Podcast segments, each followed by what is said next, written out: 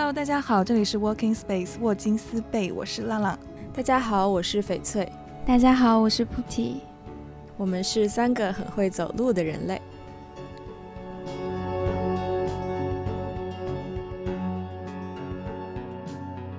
我们今天来聊点什么？今天真的是完全没有准备的一期播客。嗯，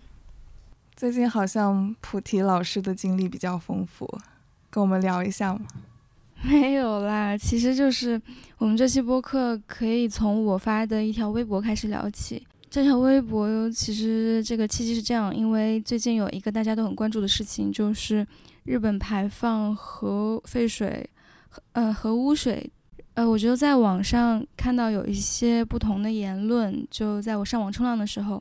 我看到有一部分人他们会说，海洋中也有很多生物，他们是无辜的。排放核污水这个行为可能会对他们的生存环境造成影响，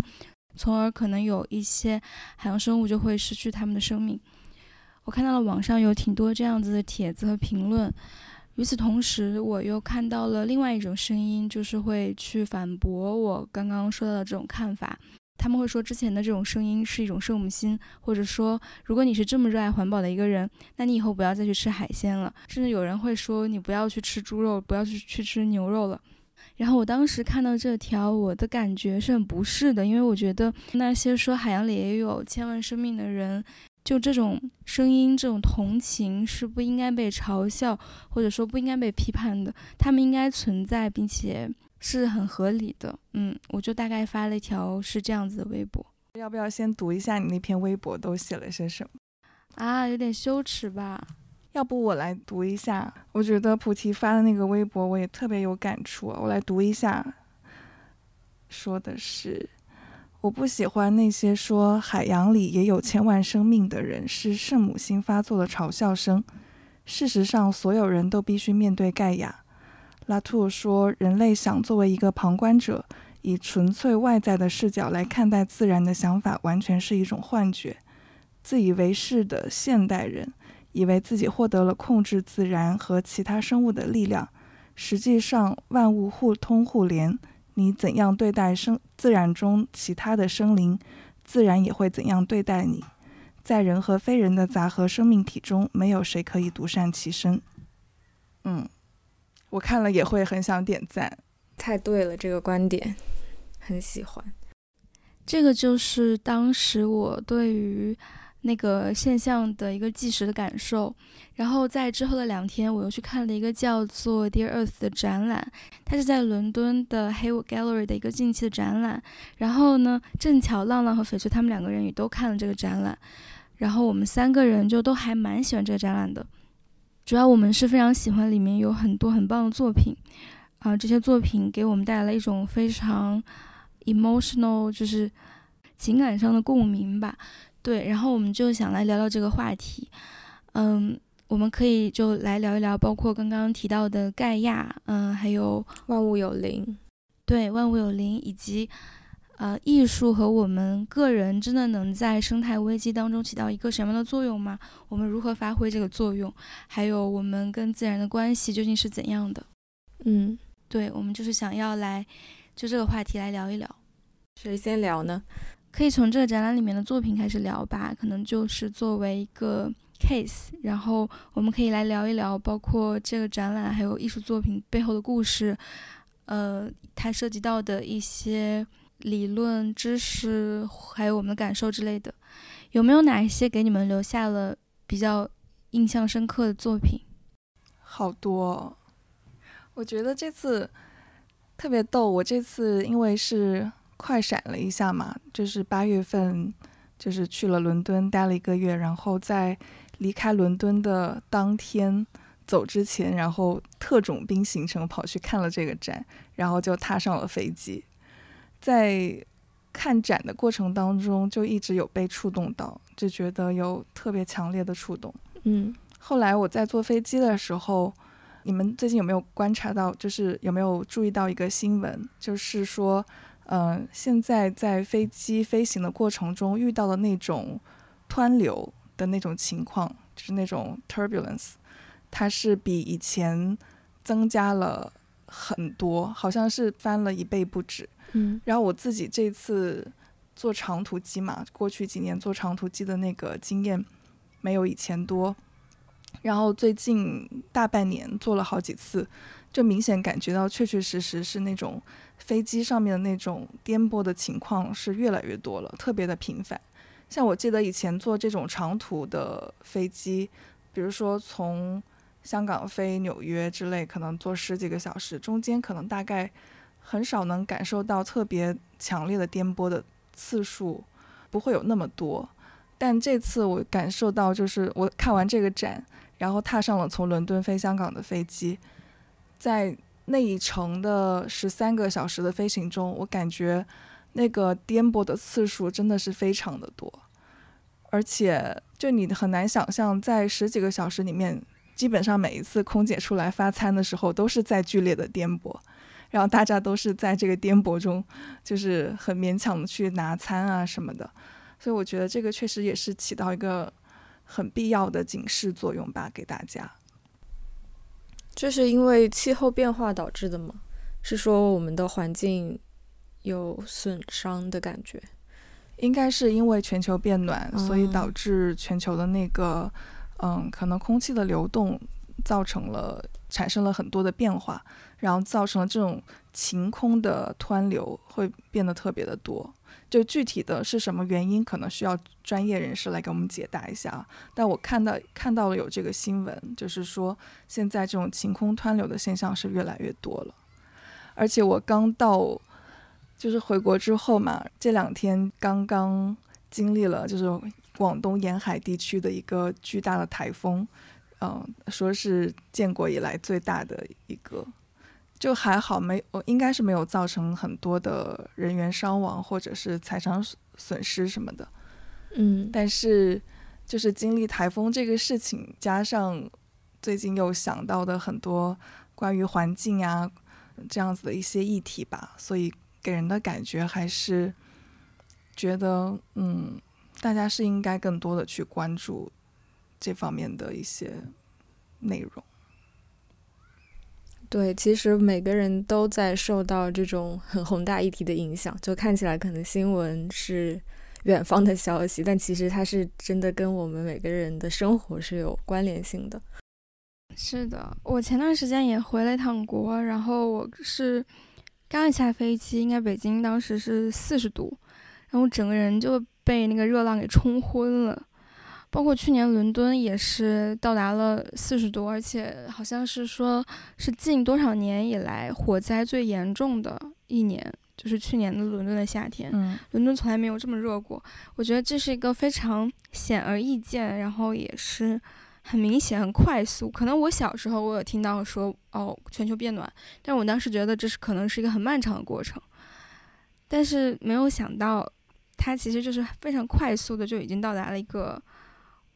人忍耐值的上限，嗯，是。可能再高一点就会受不了了。对呀、所以我觉得这次 Hayward Gallery 这个展览其实也让人很就觉得很及时吧，就是他把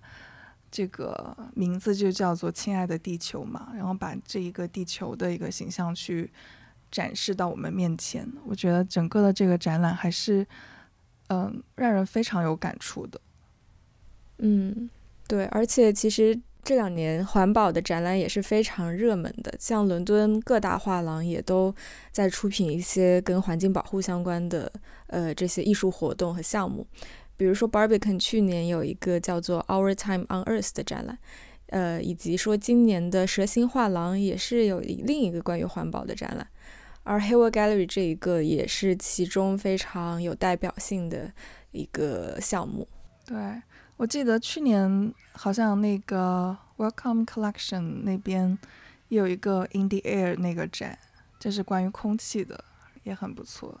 对我们一起看的，就艺术圈大家都非常的关注，呃，这个 环保的问题啊。是的，这个有的时候其实会让我思考，就是艺术究竟是可以在这种应对这种生态危机当中起到一个什么样的作用，包括展览，他们究竟是一个什么样的角色在其中发挥的，呃，发挥起这个作用，然后承担这个角色的。对，像这个问题，其实我前两天还在跟做纯艺的朋友聊，他们感觉到非常的迷茫，以及觉得自己的工作是没有价值的。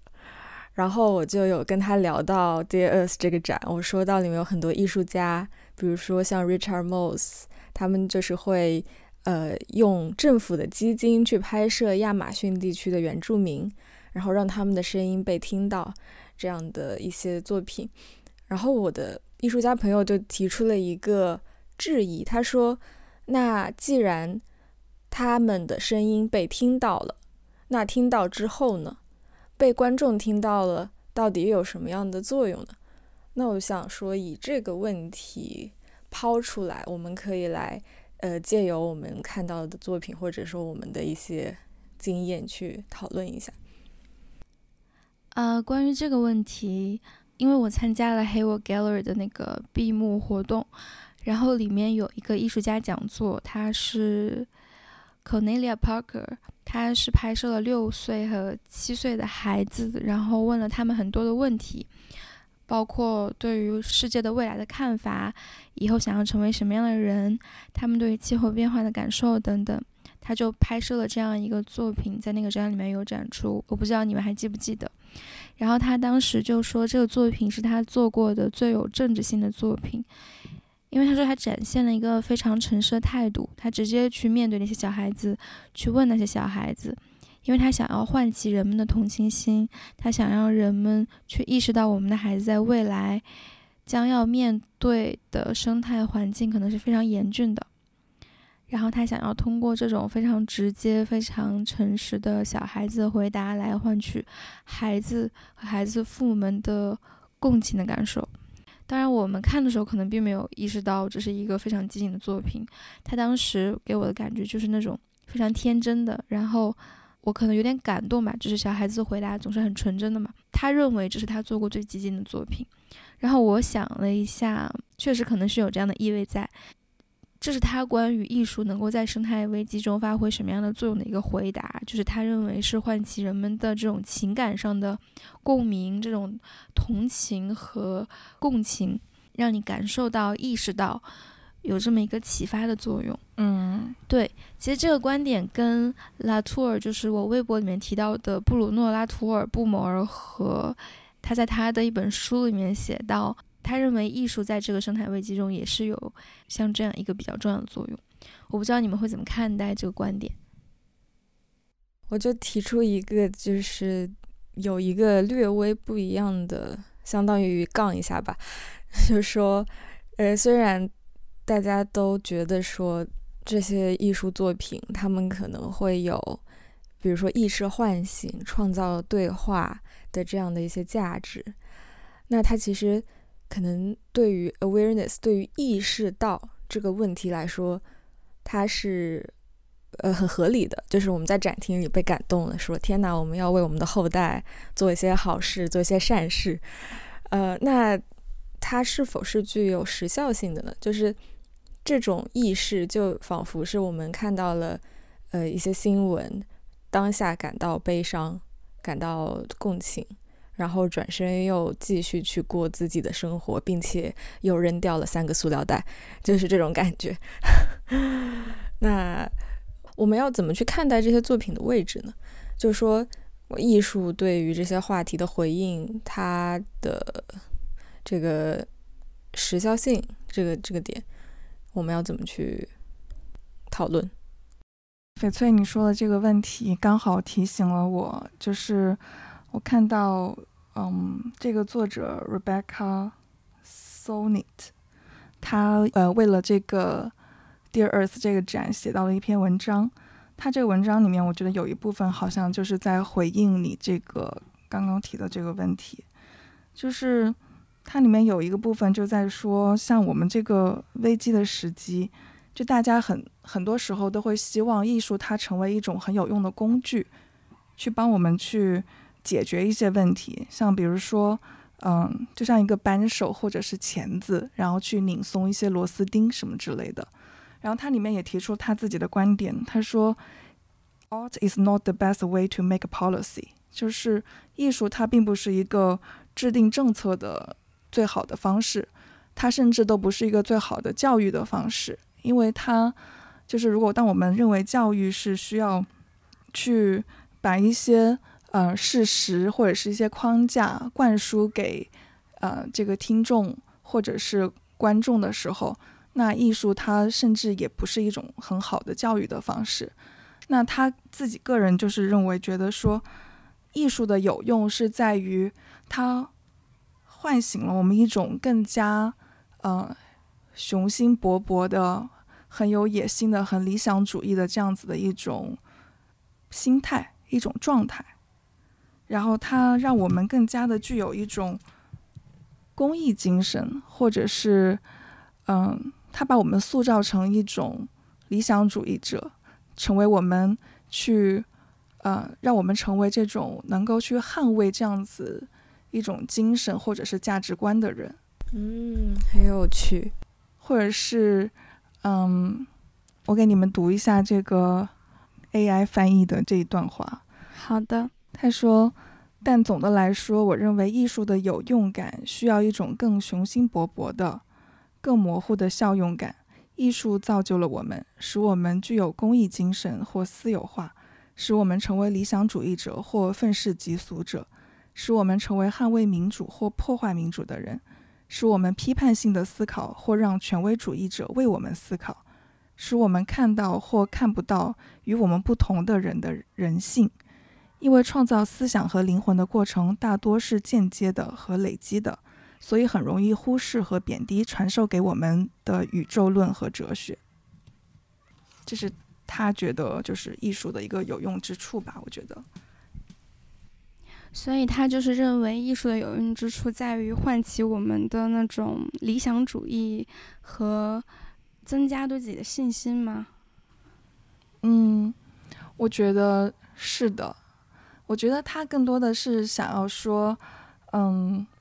艺术可能带给我们的那种效用，它不是最直接的，但是它也不是，因为我们直接的工具其实有很多，比如说广告，比如说纪录片，比如说呃一些法律，嗯，propaganda 的这这这些的行为，或者是有些人上街去游行示威，这些都是非常非常直接和激进的一些手段了吧？嗯，但是。作为艺术的话，它可能更多的是一种润物细无声的方式，去改变掉我们可能内心的一些习性。哎，我觉得你说的特别有道理。是的，感觉就是可能当我们有了这种意识的时候。就算我们并没有真的去激烈的做什么行动，至少在别人做出这种行动的时候，我们会去支持他们，或者至少不会去反对他们，或者去无视他们。那那这样一种可能像是底色，就会让真正的行动的实施变得更加顺利和有利一些。是的，就算它不是一个短期内就会有。呃，成效的东西，但至少在长期主义来看，它依然是积极的。是的，嗯，对，因为我觉得可能更多的时候，它是一种，呃，从意识和潜意识层面对人的影响，它是一种间接的影响吧，我觉得是这样。嗯，是的。我其实一直也在思考一个问题，就是艺术跟学术这两种形式之间的区别。因为我发现常常有一些艺术作品和学术的作品关注的东西很像，就是可能都会对某一些议题而产生一种共同的关注。嗯，呃，我就在思考他们之间的区别。首先肯定是形式上的，然后我是觉得这种形式对于人的。呃，情感和潜意识的影响是不太一样的。我个人可能会认为，艺术带来的影响会比学术中的知识带来的要更加深刻吧。就，呃，虽然刚刚翡翠说，人可能在展厅里面的时候会有一些感动，然后离开了之后可能就会忘记这种感动。但是我觉得这个感动它出现了，它就会在你的脑海里留下一些什么。有很多这样的展览，有很多这样的作品不断的出现。它总是出现，然后就提醒着你，我们面临着危机。嗯，其实我在看这个展的时候，我觉得我也是经历了一个心态的一个变化的，因为就是这个展，其实看名字就知道它是一个跟环保主义有关的展嘛，所以我进去的时候，我是怀着一点点对那种 propaganda 式的宣传式的展览的一种呃有一点点戒备心进去的，我觉得，所以当我看到可能第我记得好像是。第二个艺术家还是第三个艺术家的时候，他上面介绍他就是在说他是什么生态女权主义者之类的这个 title 嘛，就那个艺术家本人。所以我当时看到的时候，其实是就感觉到，就这种描述如果放在国内的这个媒体或者是一些社交平台上面，可能也会有很多人喷，会骂他白左。对，就是。就是很多人，他们可能会对于这种所谓的西方的政治正确，会抱有一种很天然的敌意。嗯，环保加女权，我感觉这是 buff 叠满的一个状态。但事实上，去看作品的时候，还是还是会被感动到的。就是你会发现，有一些人他是在非常的去关注我们生活的这个自然、这个世界。可能有些人会用一些比较极端的方式去。嗯，保护之类的，但是也有很多很会让人产生很深的思考的、具有哲理性的一些作品。对，我记得你说的那个艺术家和他的作品，当时我看的时候，他的作品里面有一个，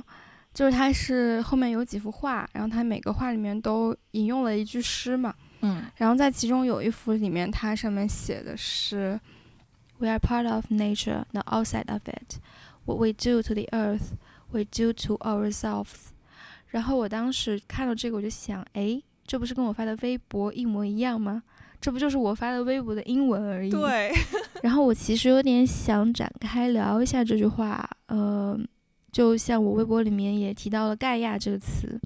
嗯，就在学术界里面有一个叫做“盖亚假说”的概念。它是 James Lovelock 在一九七二年提出的一个假说，然后这个假说的意思是，地球上所有的生物体与地球上的无机环境相互作用，形成了一个协同和自我调节的复杂系统。正是这个相互作用的系统，在确保着地球维持和延续着适合生命存在的条件。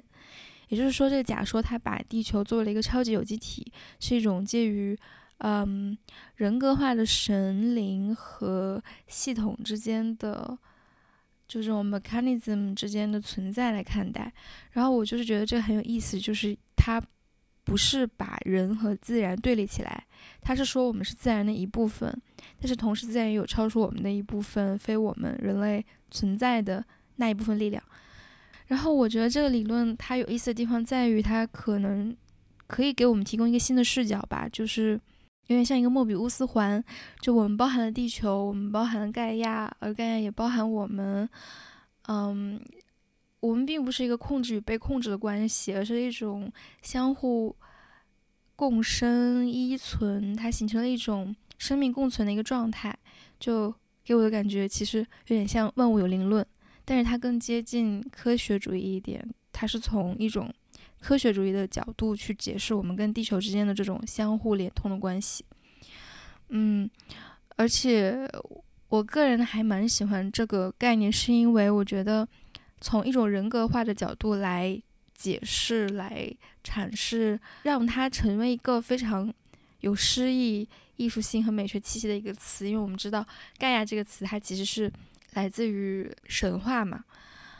我想提出来这个词的意思是跟艺术有某种异曲同工之处吧，就是它会让我们人类从我们自己的角度去产生一种对于自己存在的同情心，对于地球的同情心，因为我们本来就是一体的，我们跟自然本身就是诞生于同一个母体，我们是一样的，有这样一种共情在。对，其实它是反对人类中心主义的一个理论系统。是的，是的。我我就觉得说，特别是在我们当下说面临核废水排放呀、全球变暖呀这些各种生态问题的时候，可能更加需要去放下傲慢，去正视这样一个生态系统它的科学上的意义。就不管说它是神话中的地球之母大地化身盖亚，还是说在自然科学中我们了解到大气、水、土壤、生物共同构成的一个系统，可能都是非常呃有帮助的一个认识。是的，我觉得有的时候我们过于关注人类本身，或者说过于强调人类自己的能动性，就像包括对于“人类是”这个词的批判当中，有一点就是说，可能它过于人类中心主义。那我觉得盖亚其实是一个补足，就是蛮像万物有灵论的，它会强调我们和自然中紧密的这种不可分割的关系，因为我们本来就是一体的，会让我有一种。嗯，蛮感动的感觉，对。然后这个艺术作品它也是这种，他的那个作品我们可以放到这个 show note 里面。这个艺术家他把很多女性的头跟树的树冠部分画在了一起，这倒提醒了我，好像盖亚这个词本身就有一点点生态女权的意味。然后他的作品也是把。就是把女性的身体跟树啊、植物画在了一起，就给我一种强烈的这种共生的感觉。呃，刚刚你们说的这一个作品让我想到展览的另一个叫做 Daira Tucano，他画的东西，就他自己本身他也是受土著文化影响非常深，所以他在作品中其实有非常多当当地的图腾以及神圣符号。嗯，然后据这个展签所讲呢，他是在观想自己与大地的连接的时候去画的这些呃作品。然后我当时在看展的时候，我也尝试去放空自己的大脑，去感受和这个画的连接，就看到他的这些动物、植物、水和这个女性的身体之间产生了一种呃像根部往上上升以及扩散的状态。嗯，我觉得也是非常有感触吧。特别是当时那个展厅后面，它有一个水的装置，你能听到流水的声音。然后隔壁的展厅又有植物，你就会觉得说自己好像真的身处在自然之中。然后，嗯，更加让我意识到自然和人的关系似乎是真的是相互滋养的状态。嗯。对，我记得那个作品印象很深。但是你们说到这个万物有灵和这个去人类中心主义的一些叙事的时候，我想到的是另外一个作品。就我不知道你们还记不记得，它整个展览展厅的叙事最后的一个作品，唯一的一个在户外的两个在户外的那个作品。对，鸟叫。对，那个那个作品给我的印象特别深刻。它是那个。Jenny Candler 的那两个作品，嗯，我记得，当时我记得是走到展览的最后，因为那个作品是整个的那个动线的最后一环嘛，所以我看到它那个门是通向那个室外的平台。对，就这里我就想插一句，我觉得他这个呃策展的思路真的特别好，因为走到最后其实是完全不会想到说。哎，我以为展览结束，但是它写着展览继续，但是那个箭头是指向那个室外的空间的。然后我跨过那个门走出去的时候，就看到一排巨大的鸟的眼睛看着我，背后是这个伦敦的，嗯，南岸外面的乌云密布的天空，当时特别有震撼，有被震撼到。然后当时在那边的时候，就看到这个鸟的眼睛的那个装置。它伴随着旁边是一直有鸟叫的声音嘛？之前开始没有多想，我觉得这个鸟叫声音可能就只是装置的一部分而已。后来发现它其实是另外一个作品。走出去之后，看到在角落有一个半圆形的一个装置，那里面就填满了鲜花，鲜花中间是一个麦克风，然后上面就写，就是说我可以就是在那个里面去跟鸟说话。然后我就凑过去的时候，我发现。我发出的所有的声音被这个麦克风捕捉到之后，全部都被翻译成了鸟叫的声音。我当时就是有一种鸡皮疙瘩起来的感觉。我记得我当时在那边，我不知道应该跟他说什么，我就说了一句 "I love you"，然后他就以鸟叫的那个声音去把这个“我爱你”去翻译出来了。我当时就有一种强烈的被击中的感觉，我当时就是觉得，好像我作为一个人类和鸟的存在，产生了一种相通，有一点像那个《阿凡达》的那个感觉，就是我作为一个人被，嗯。怎么说？附身到了鸟的身上，我突然之间说了他们的语言，突然之间我说的话被翻译成了他们的语言，好像跟他们产生了一个很直接的对话。所以那一刻，我有被击中，然后感动的就是很想哭。嗯，对，我记得那个作品，我在因为这个展览它是九月三号的结束，然后我是在八月的八月三十号。也就是闭展前的最后一个满月去看的这个展览，然后当时有那个闭幕的活动嘛，然后这个艺术家他也分享了关于这个作品的一些创作的幕后的故事。他当时就是说，他做这个作品经历了一个很长的过程，他近距离的观察、收集数据，然后他有说，嗯，一旦你可以看到世界分解成了不同的部分，你就可以看到它是如何连接起来的。他做了一个生态模型，但是对于他来说，这个生态模型是一种生态意识。他开始看到物种之间微妙的联系，然后就把握住了这种生态意识和景观。我觉得是非常美妙的一个过程吧。对于他来说，他说的这个也让我觉得非常的感动。就是，就是虽然他可能只是做了一些数据的收集，然后做了这个模型，但是实际上他已经通过这个技术和他的行为和他的作品。去构建了一种人和鸟类之间、不同物种之间非常微妙的这种意识上的连接和一种转换，就像乐乐刚刚说的这种。嗯，对，而且我觉得他是以这种作品的形式去呈现出来嘛。我觉得作为一个观众，在就跟这个作品去互动的时候，我作为个人是有非常强烈的被冲击到的感觉。我觉得那个应该是整个展览里面我最喜欢的一件作品。是的，我还想分享一点，也是在那个展览那个作品鸟类那个作品下面的，也是闭幕活动的一部分，是一个诗人，呃，他应该是一个诗人兼 music producer，就是一个音乐制作者。他当时是在那个鸟的牌子下面，他朗诵诗，然后放着他自己做的音乐。那个诗的内容我忘记了，但也是跟环保有关的，然后跟自然有关的。然后那天其实是已经到傍晚了，伦敦最近的天气都很好，那天天气非常好嘛。傍晚的时候有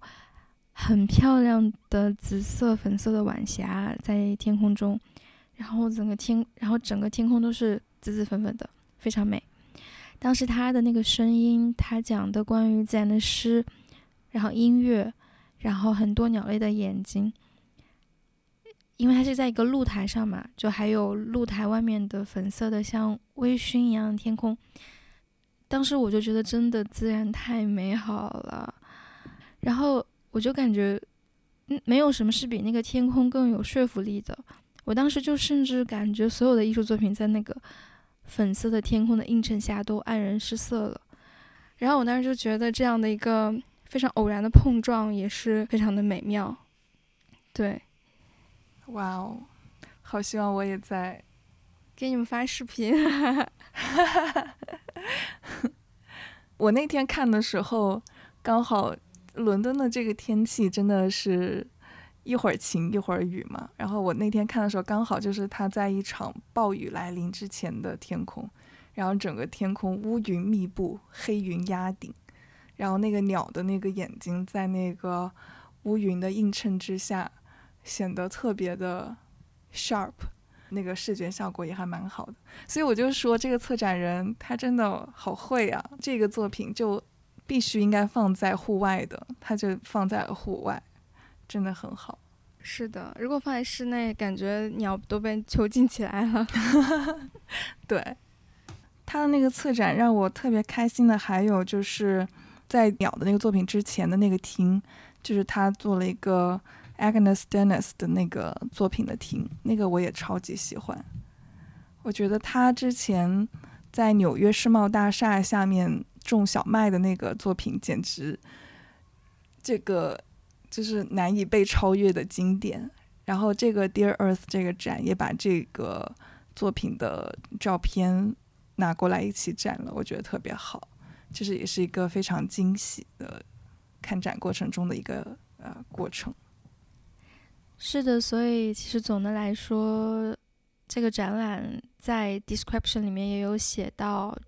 就是在去探索生态和生态系统相互依存的关系，以及我们与自然的情感联系。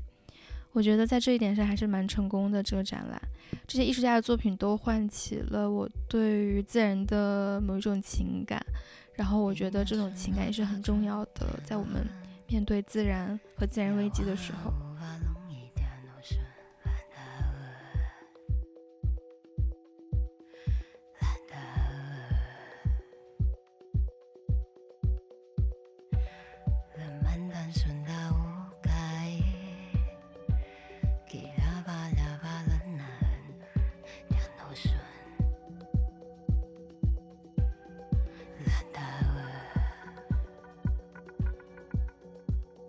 像我觉得最后我可能想要再提到的一个是非常喜欢的作品，它来自 Richard Moss 这个艺术家，他在伦敦最近非常非常的火，基本上各大知名展览馆都有他的作品。然后呢，他的作品有一个很厉害的地方，就在于他拿着政府的方鼎，拿着政府的赞助，去做了一些。呃，非常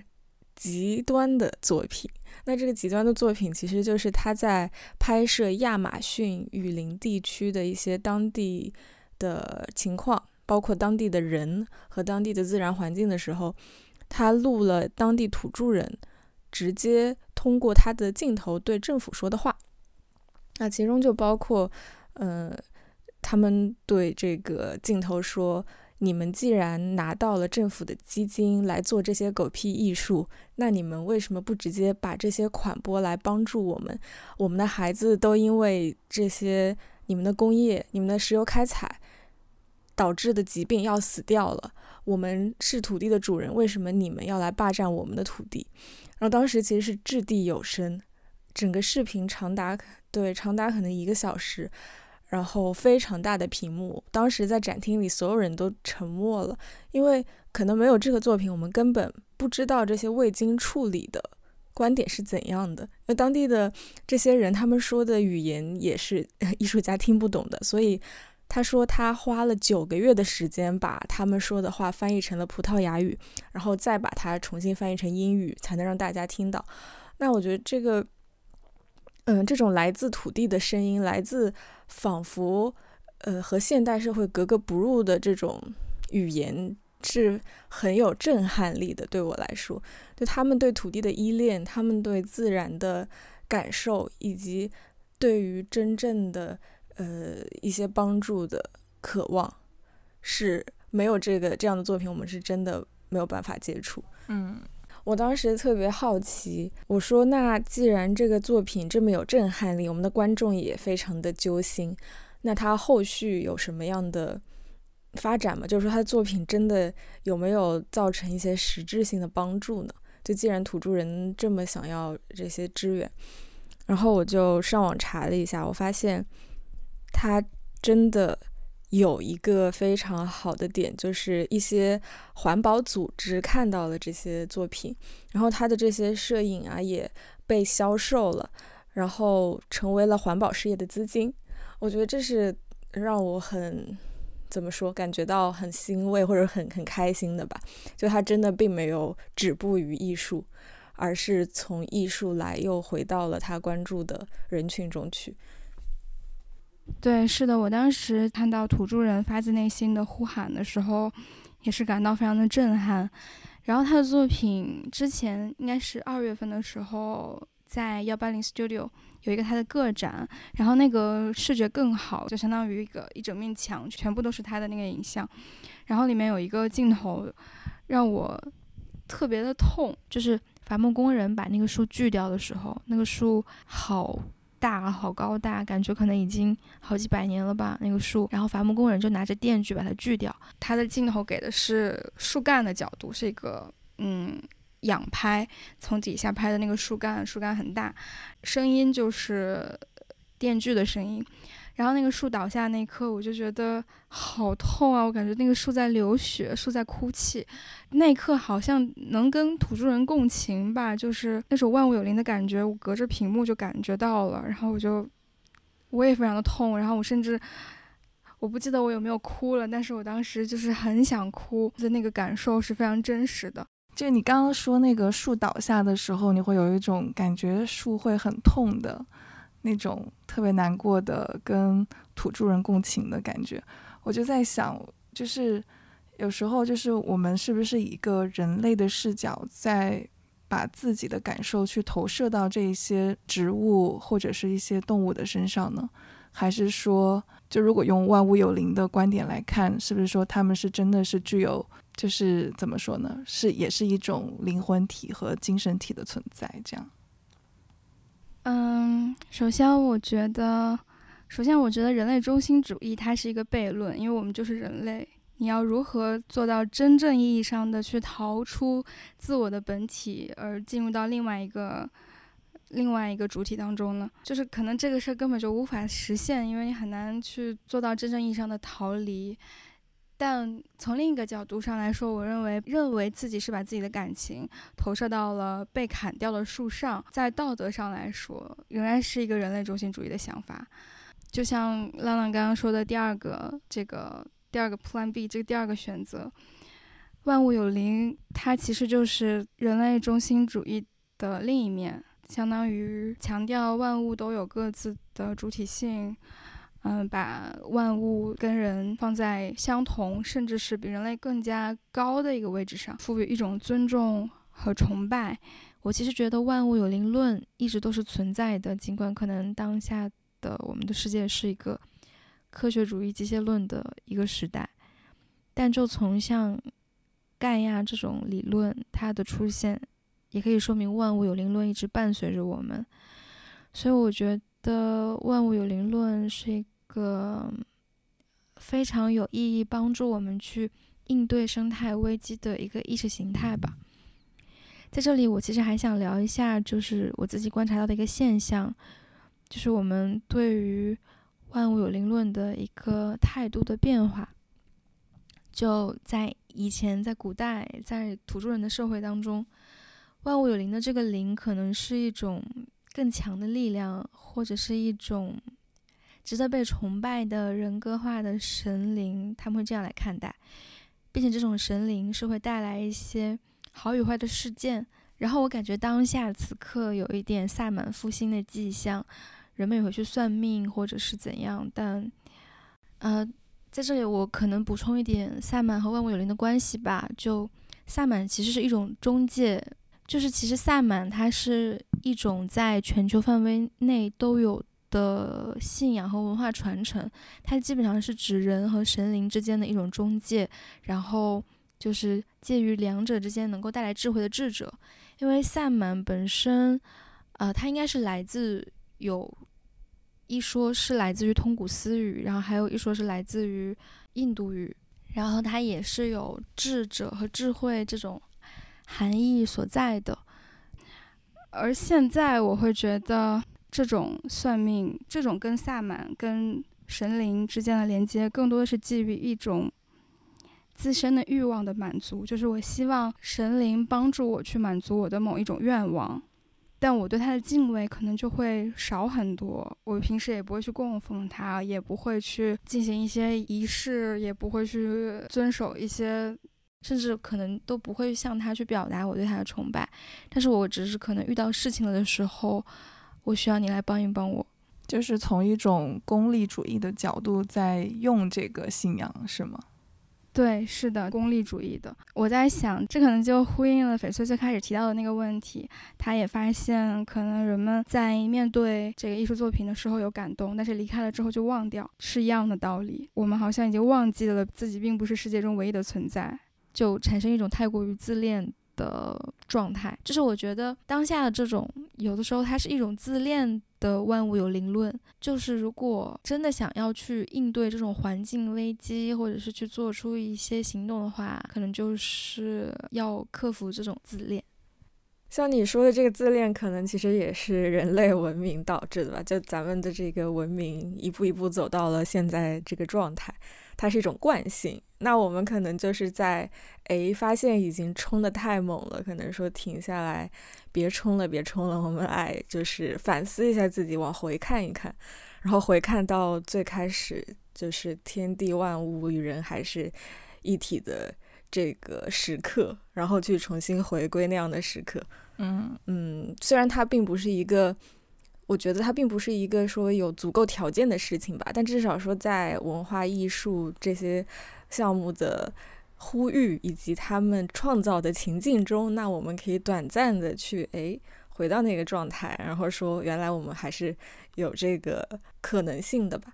嗯，对，其实我还想分享一个经历，就是其实很多地方有一些民俗，然后这些民俗就是一些祭神啊、祭祖之类的活动，它更多的可能是被当做一种民俗来看待，但是实际上，我想这些反而能够反映出来一种对于自然的敬畏。我想分享一个经历，就是我前段时间回国去做我的毕业论文的田野调查，然后我是去到了青海。的热贡地区，然后在那边参加了当地非常有名的六月会。六月会就是一个基于萨满信仰、藏传佛教、本教信仰，还有一些历史传统的结合融合的这么一个节日盛会这样子。然后主要就是通过跳舞，还有一些比较血腥一点的穿刺来祭祀神灵，主要是山神的这么一些个仪式。然后我当时，嗯，是第一天还是第二天，我忘记了。就是在第一个举当地第一个举办六月会的村子参加六月会的时候，那天下午还是万里无云，晴空万里，就是太阳非常非常的大，很晒。然后到了傍晚，应该是五点多的时候，突然间就开始下雨，好大好大的暴雨，就是一瞬间倾泻而出的。然后我当时身边的人就跟我说，这是山神来了。然后还有人说是因为刚才有几个跳舞的人，他们跳得不够好，跳得不够用心，然后山神有一点生气了。后来过了一两个小时，雨就停了。但是我当时看天气预报说是接下来一周都会有雨，但是实际上那个雨只下了一个多小时，它就停了。后来我的本地朋友说，他们往年也会有这样的情况。然后六月会的法师，其实这个法师就有点像祭司和萨满的角色，就是他是可以沟通山神的。然后法师念了一个咒语，做了一些法事，就把这个山神就让他息怒了，然后雨就停了。然后我当时就觉得真的是很神奇、很奇妙吧，雨一下子就下来，然后一下子就停住了，就是山神来了的感觉，有很强的那种来自自然的力量带给我的震撼。然后我就觉得，可能人是不是有的时候可以想一想，包括呃我们的 propaganda。可能面对自然的时候，我们会很习惯于去强调人的力量。比如说，可能有一些灾害来临的时候，就会说：“哦，我们人是怎样怎样战胜自然灾害的。”嗯。但是有没有一种可能呢？就是反过来想一想，自然是如何打败我们的呢？自然是怎样让我们毫无还手之力的？你说到这个，我突然想到了，就是几年前看的一本书，叫《呃神丑》嘛。他那个书里面曾经提到过一个，就是我们人类对大自然的审美。当下的我们可能会看着一片山景，就是一个巍峨的高山，说“哇，好美呀”，发出这样的感叹。然后他提到说，但是这个东西其实是因为随着科技的进步。我们其实已经征服了这个自然，我们才能够很自然的去说出这个这片风景好美。但如果想象一下是几百年前，呃，人们还没有汽车、没有火车、没有飞机的年代，凭人的力量其实是走不出一个大山的，非常困难的。然后在那种情况下，我们看到那种高山的时候，第一个感觉不是觉得很美，而是会觉得很恐惧。恐惧，对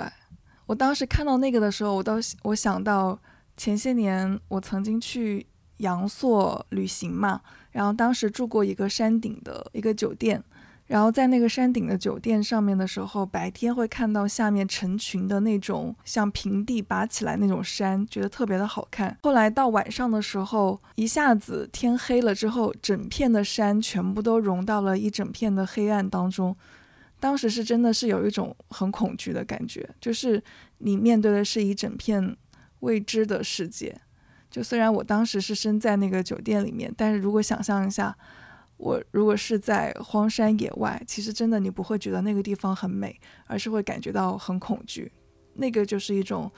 自然的力量和自然给你的压迫感，对吧？嗯，是的。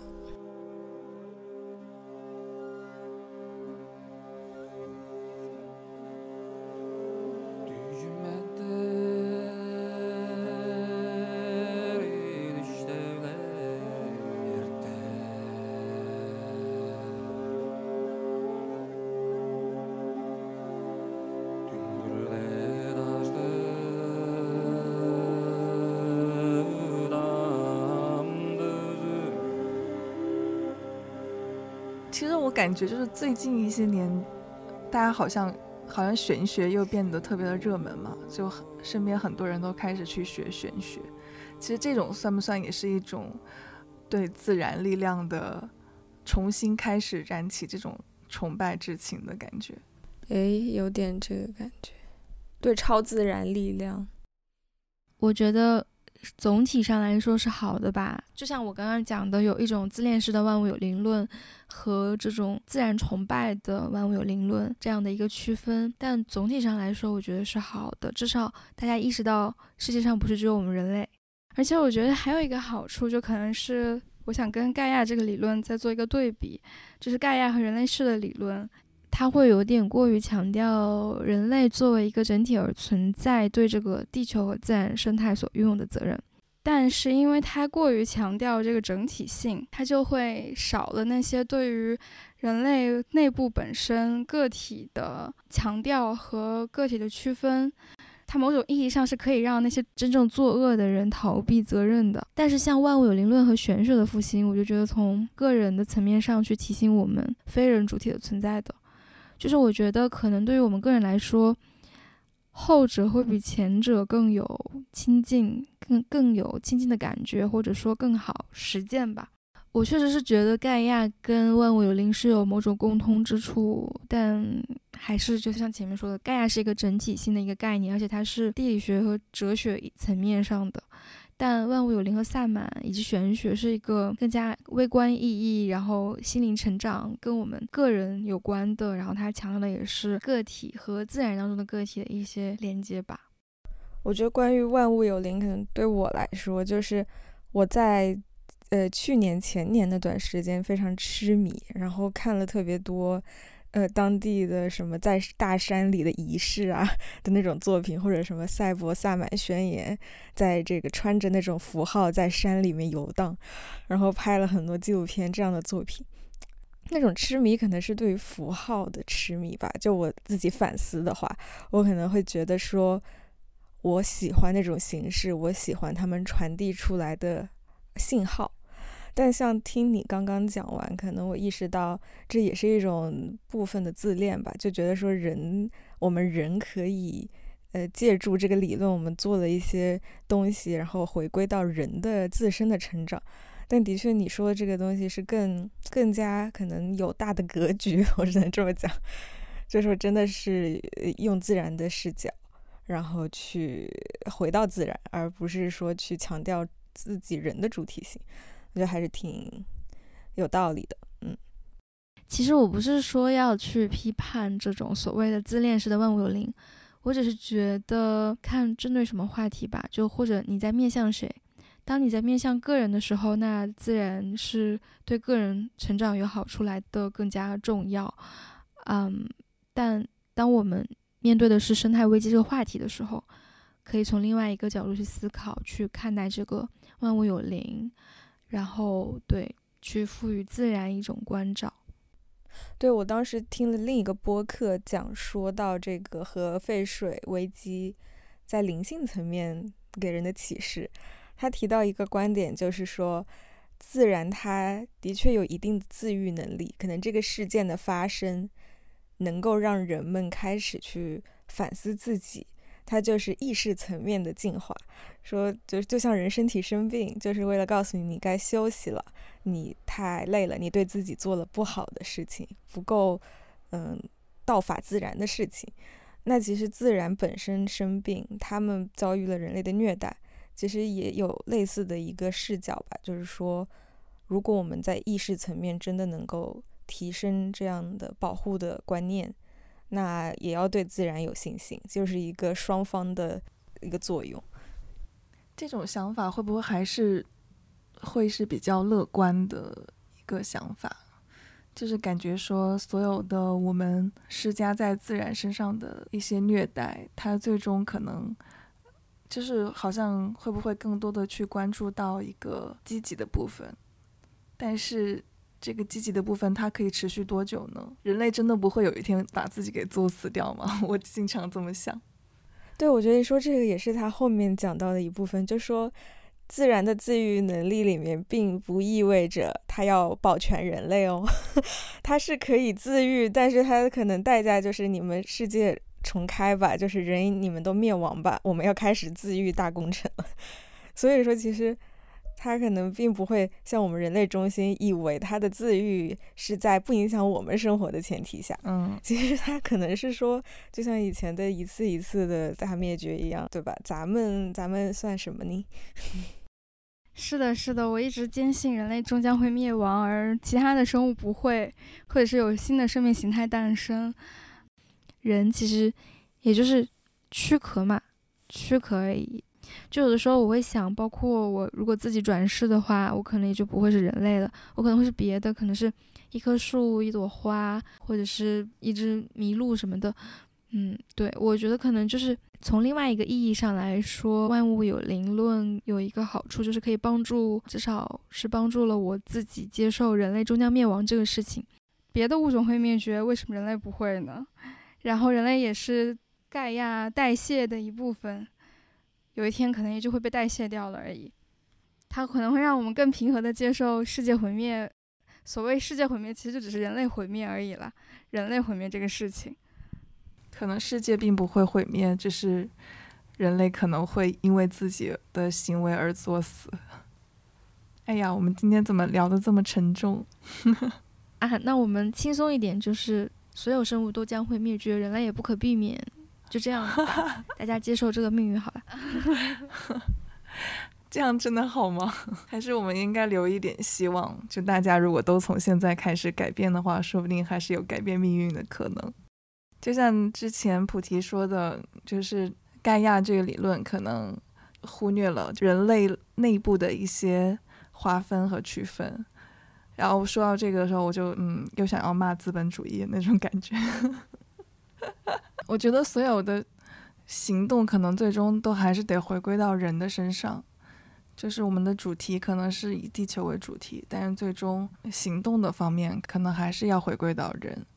就像我特别喜欢那个 Agnes Dennis 那个作品嘛，他就把这个人类的问题，就是他在那个纽约世贸大厦下面种麦子的那个，把资本主义和世界性的贫困和饥饿，还有。自然、城市发展这些东西，就用那么艺术的一个方法摆到你的面前，让你不得不去直视它。太喜欢了这个作品。这一个让我想到比较有意思的一个点是，当时在这个展览里面跟工作人员聊天的时候，我才知道，展览里面非常多植物的元素，其实都是服务于这个环保的话题的。但是呢。他们其实由于是第一次把这些植物搬到展厅里，很多植物由于这个维护不善，他们都快死了。然后我就去问那边的 manager，我说：“那这些植物该怎么办呢？你们会定期浇水什么什么吗？”他的回答是：“我们可能会把快死的植物捐助给一些人。”然后后面就听有人说，看到他们把植物扔堆在一个犄角旮旯里，就挺挺搞笑的吧？就是说，可能我们为了呼吁大家环保，也做了一些小小的不环保事情。就也也只是一个案例。嗯，大家觉得说 这个的确是任重而道远。对，其实就还挺讽刺的。我感觉这种事情还挺多的，就意识形态和行动实践里面不对等的差异，真的是任重而道远。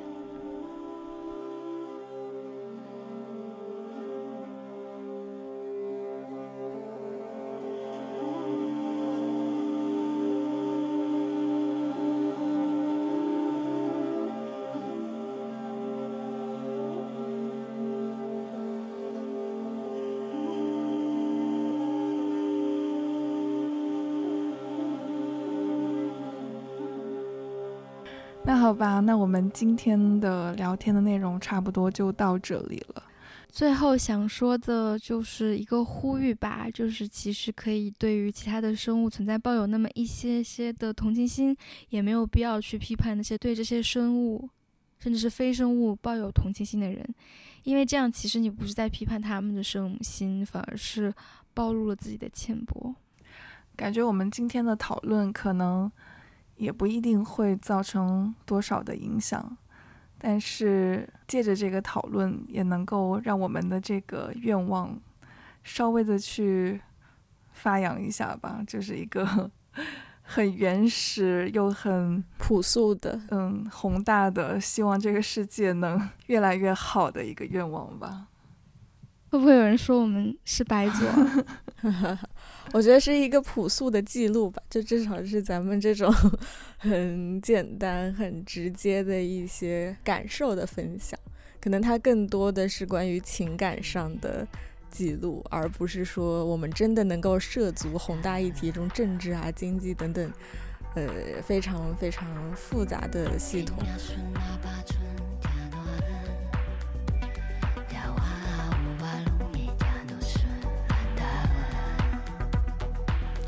好吧，那就今天就先到这里啦，希望大家生活愉快，再见，拜拜，拜拜，拜拜。